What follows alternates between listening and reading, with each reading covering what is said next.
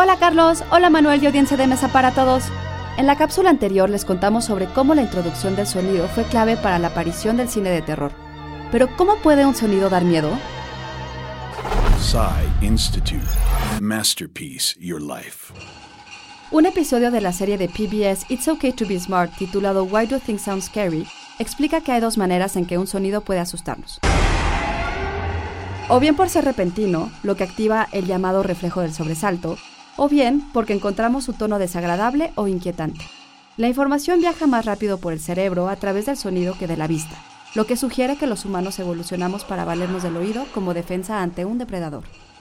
En Jurassic Park, por ejemplo, el rugido del T-Rex es una mezcla del de un tigre, el gruñido de un cocodrilo y el barrito de un elefante bebé.